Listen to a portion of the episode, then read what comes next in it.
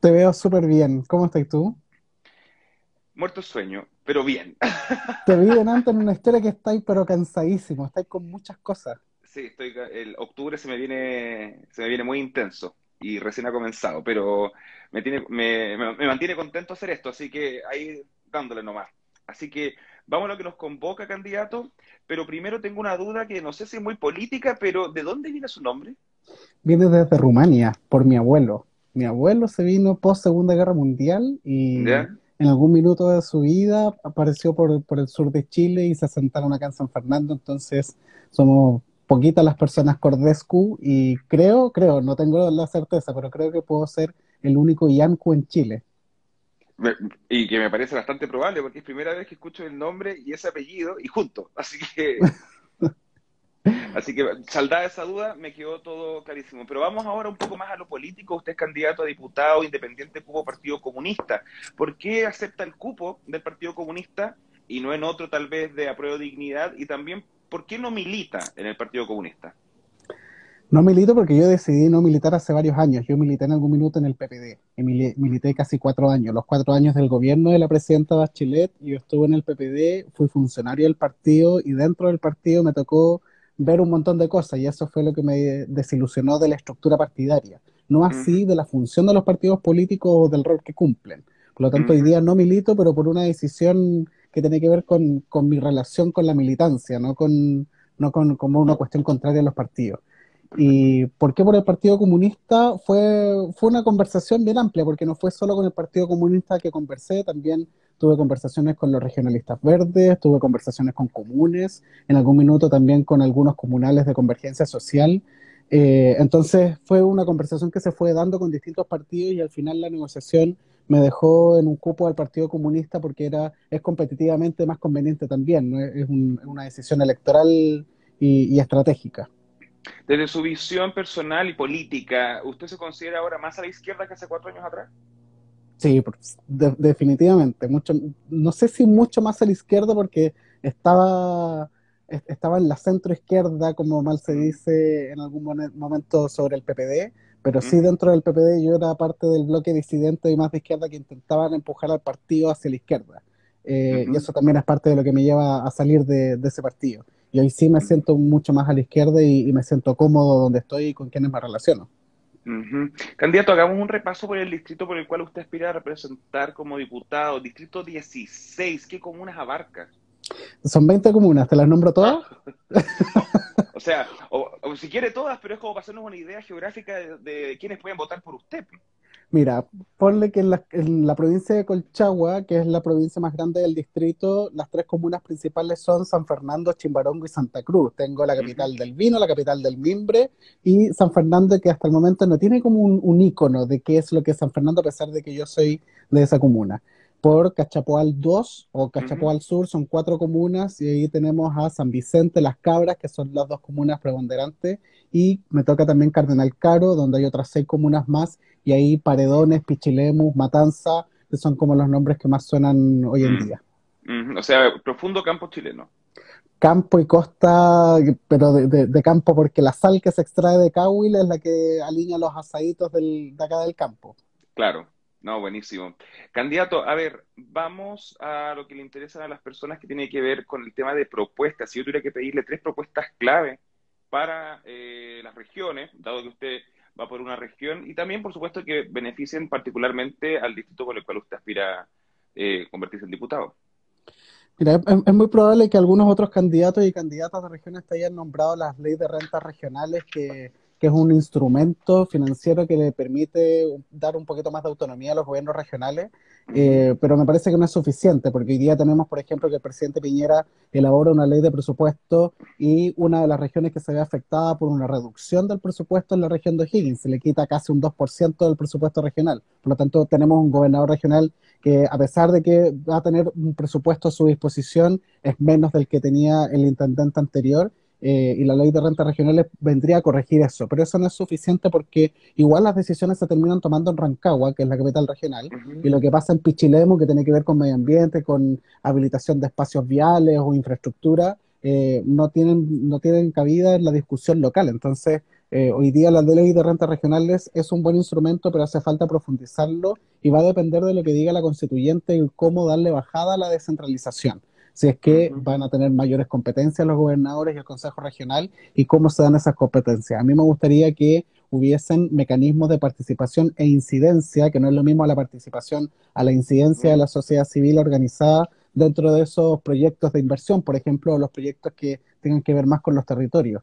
Y hay una bajada de cómo elaboramos mecanismos de incidencia política a nivel local, eh, para mí es una prioridad. Segundo, temas de medio ambiente, que estamos enfrentando una crisis climática. Gabriel, que es mi candidato presidencial, lo he dicho en, cada oportunidad que tiene, que estamos en frente a una crisis y tenemos que resolverla. Y acá, en nuestra región, que es principalmente agricultura, tenemos que incorporar el discurso de la soberanía y la seguridad alimentaria. Hoy en día los desplazamientos humanos interregionales e intranacionales se dan también por déficit de alimentación eh, y la malnutrición está afectando un montón a nuestros niños y niñas. Y a la hora de hablar de seguridad y soberanía alimentaria, en una región como la nuestra va a ser clave para el desarrollo económico, productivo y también de eh, la salud de las personas. Y lo tercero tiene que ver con educación, eh, y es porque sigo ligado al mundo de la educación, fui dirigente pingüino el 2006, 2011, que éramos los mismos que estábamos, veníamos del 2006, estábamos en el 2011, entonces la educación también es parte de eso y hoy día nos encontramos con la lamentable noticia de que el presidente Piñera eh, cercena con un veto presidencial un proyecto de ley que se había estado tramitando estos últimos meses en el Congreso de valorizar el trabajo de las y los docentes y de los asistentes de la educación que se han sacado la mugre en estos años de pandemia y que les, les reconoce a la mayoría de sus casos eh, la trayectoria profesional y que hoy día las personas que están a punto de jubilar están perdiendo algunos beneficios a causa de este veto presidencial. Entonces esas son las tres grandes líneas que me gustaría abordar. Me interesa lo que habló en cuanto a participación ciudadana. ¿Cuál vendría siendo la, la diferencia entre participación e incidencia?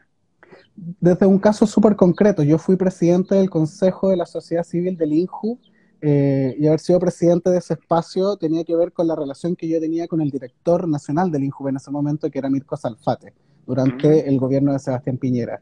Y mi participación en el COSOC era principalmente consultiva. Y hoy en día los mecanismos de participación que están establecidos, por ejemplo, en los municipios, cuando se hacen consultas ciudadanas, tienen que ver con lo que la gente opina sobre algún proyecto por aquí y por allá, pero no son realmente vinculantes o no se considera realmente la opinión de las personas. Y ahí lo vemos, por ejemplo, con el proyecto Minero Dominga o con otros proyectos que tenemos acá en nuestra zona, dos embalses que se están pensando construir, donde las dos comunas que se ven más afectadas por esos embalses no se les ha preguntado. Y los mecanismos hoy día de participación ciudadana, por ejemplo, en el sistema de evaluación de impacto ambiental no es suficiente a la hora de eh, sopesar dónde, dónde está el interés superior, si es que tiene que ver con la comunidad, con el desarrollo local, o hay una cuestión netamente económica. Entonces, hoy en día la participación es, es declarativa, pero la incidencia, estamos hablando de que hay capacidad real para poder intervenir en las decisiones o poder opinar sobre esas decisiones. Porque, o sea, como que, que no sea solo hablar, sino que también se traduzca como una especie de voto. O sea que, Exactamente. Ok, perfecto. Eh, vamos a los temas de descentralización. Usted ya hablaba de la, eh, la, ley de renta regional y que no era suficiente. Y actualmente contamos con el cargo de gobernador regional eh, democráticamente electo por primera vez, pero aún se mantiene el cargo de delegado presidencial que reemplazó en parte el rol de la intendencia. ¿Cómo ve ese choque entre delegado presidencial y gobernador regional? ¿Qué se puede hacer? Yo creo que es un absurdo que tengamos un cargo duplicado y un cargo de gobernador regional que no va a tener competencias sobre la definición de políticas regionales. O sea, lo del plan seccional o estos los, los, los planes que, que, están hoy día a su cargo son un avance, pero que hoy día los Ceremis sigan dependiendo del delegado presidencial no nos permite tener una visión de desarrollo regional o desarrollo local. Entonces, las y los Ceremi debiesen estar a cargo, al menos los, las seremías estratégicas para el desarrollo regional debiesen estar a cargo del gobernador. Y esto fue un problema también de negociación dentro del Congreso cuando se discutió el informe de la Comisión Engel de descentralización porque no hubo capacidad para poder negociar cuáles eran esos, esas seremías o cuáles eran los servicios que debían estar a cargo del gobernador regional. Y era porque había incertidumbre sobre cómo se iban a dar los procesos electorales. Y hoy en día seguimos en la lógica hiperpresidencialista de que los gobernadores tienen que pedirle al presidente, por favor, cédanos algunos de esos servicios para que nosotros tengamos esa administración superior. Por lo tanto, hay que hincarle el diente ahí a la, ley de, gobernadores regionales para que tengan mejores competencias, pero para eso requerimos de un diálogo nacional sobre qué es lo prioritario para el modelo de desarrollo que queremos para nuestro país. El proceso constituyente lo va, lo va a iniciar, pero tenemos que tener diálogos inter e intrainstitucionales dentro de las regiones para definir dónde están las prioridades. ¿Y cuál es el modelo de desarrollo que usted le acomoda? Creo que hay que superar un poco el extractivismo que hoy día también afecta a nuestra región. En la zona norte de nuestra región tenemos, la, tenemos a Codelco, que está ahí explotando terriblemente por, por el consumo de agua, de agua dulce. Eh, están consumiendo el agua para, para los habitantes, para las personas de nuestra región y también para la agricultura, y lo estamos pensando en, modelos económicos. Y lo que te comentaba antes sobre la soberanía y la seguridad alimentaria son conceptos que son básicamente el último eslabón de varias otras decisiones, porque también tenemos que hablar de soberanía energética, soberanía del agua, soberanía ecológica, y esa soberanía que no la entendamos solo desde la posición de eh, soy dueño y tengo capacidad de decisión sobre esto que me pertenece, porque la soberanía la entendemos como algo de lo que nos apropiamos, o es algo que nos pertenece y que lo podemos exigir. Pero no, la soberanía también incorpora otras dimensiones que tienen que ver con la disponibilidad a corto, mediano, largo plazo, con la capacidad de proyección y que no impacte negativamente en el desarrollo de las personas o en la capacidad de habitar adecuadamente a esas personas y esto lo podemos cruzar con los derechos humanos, etcétera, pero, pero en la lógica de soberanía, hoy en día que estamos discutiendo el proceso constituyente, soberanía tiene que ser un concepto que tenemos que reconceptualizar y por eso los modelos económicos que se establezcan como alternativas tienen que contemplar la soberanía como uno de esos espacios de discusión. ¿Y cómo entiende usted el concepto de soberanía desde el punto de vista político, realmente? Superando la discusión sobre el derecho de propiedad. La propiedad hoy en día tiene esta vertiente desde el Código Civil de que esto me pertenece y soy capaz de disponer de la cosa, destruir la cosa o hacer lo que yo quiera con esa cosa o vender esa cosa. Hay ciertas cosas o bienes que no deben ser transables, como por ejemplo el agua. Y ya en, la agenda política el tema del agua ha sido un tema recurrente y ese es el ejemplo. Por hoy en día, por ejemplo, los bonos de carbono que son parte de la negociación, por ejemplo, de la COP25, eh, los bonos de carbono también son una cosa que puede ser transable o no, o cuál es el rol que tiene el Estado sobre esa cosa. Lo mismo pasa con la tierra, pasa con los recursos naturales en general, y es ahí donde ponemos coto o límites a cuáles son las disposiciones que tenemos sobre la propiedad. Y ahí tenemos una dimensión de la soberanía. Y la segunda, que es lo que a mí me interesa también, es cómo proyectamos eso a largo plazo. Por eso el, diálogo político tiene que ser más profundo para que no lo pensamos, no lo pensemos desde el sentido de propiedad, sino que desde la proyección a la capacidad eh, rentable, porque también se, se, traduce a cuestiones económicas. ¿Cómo es rentable eh, la capacidad de extracción, la capacidad de producción o la industrialización que tengamos en nuestro país? Vamos a medio ambiente. el distrito por el cual usted va tiene como dos características geográficas distintas. Una más costera, donde está Pichilemo, etcétera, y otra más eh, de campo. de valle, sí. De valle. En ese, sentido, ¿qué está, pasando? ¿Que se escucha como unos gritos? Son los niños vecinos de acá atrás que probablemente están jugando. Tienen que haber ah. salido ya de clase y ya están jugando de acá atrás. Ah, ok, ya, bueno, pero continuemos, que de pronto escuché y me preocupé, pero ya. Bueno, el, ¿cuáles serían los conflictos medioambientales más presentes en esas dos zonas y qué se puede hacer para revertirlo?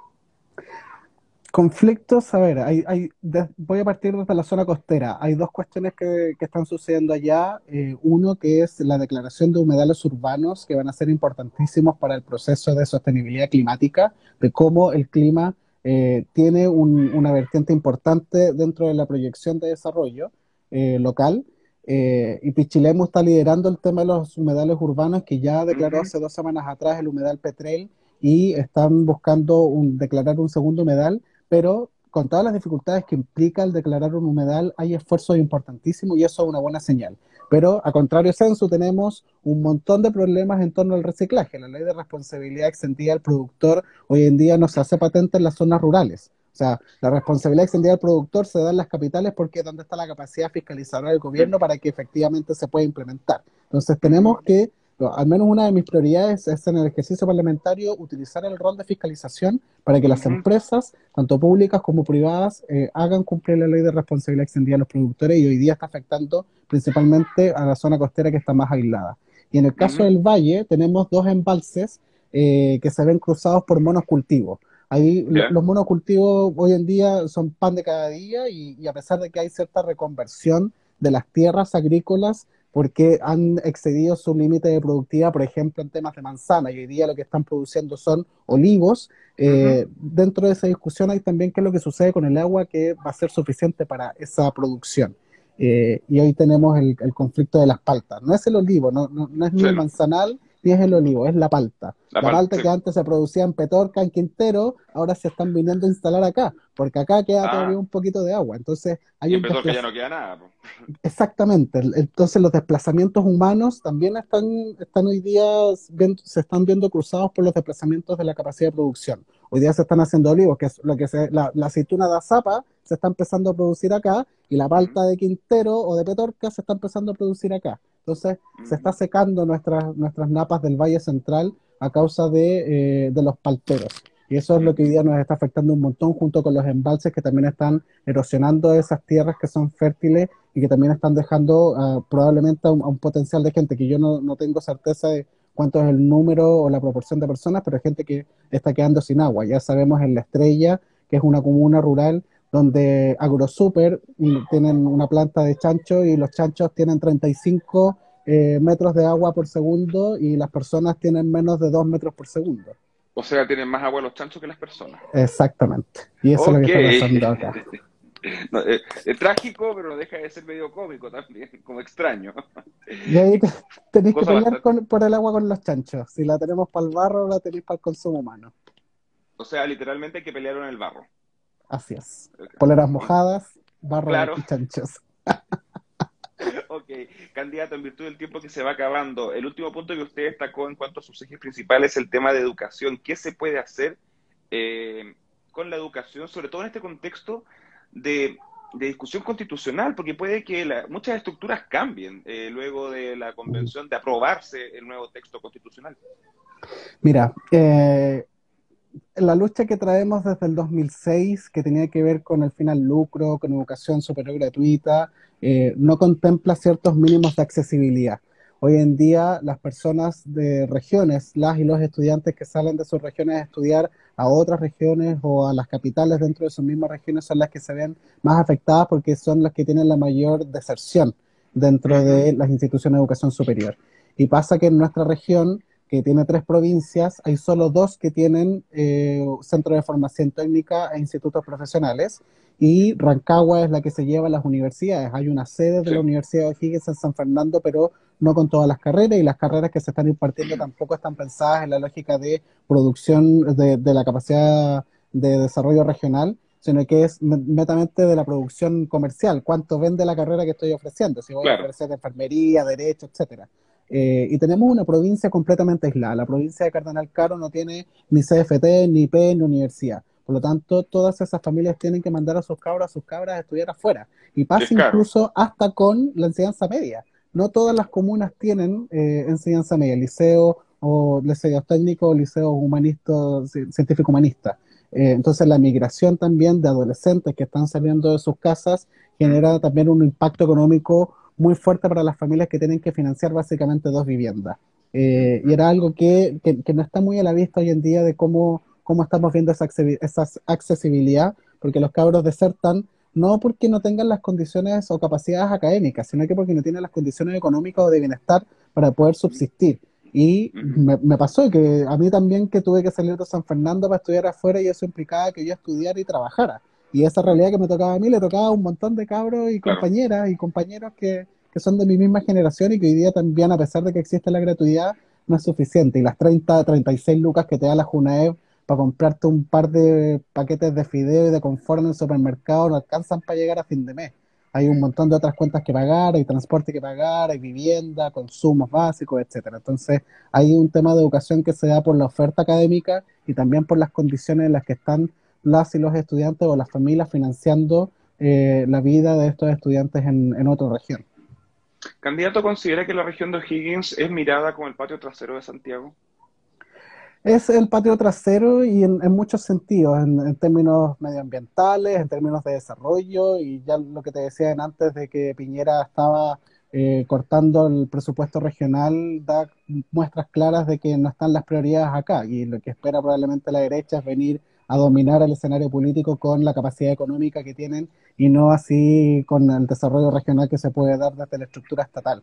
Eh, Renata ahí estaba comentando, por ejemplo, que la extensión de la creencia protegida también está, está siendo cercenada, que mañana se termina. O sea, cuando hablamos de educación, infancia, desarrollo, eh, este gobierno ha ido cortando y quitando beneficios eh, que hoy día le afectan a un montón de personas.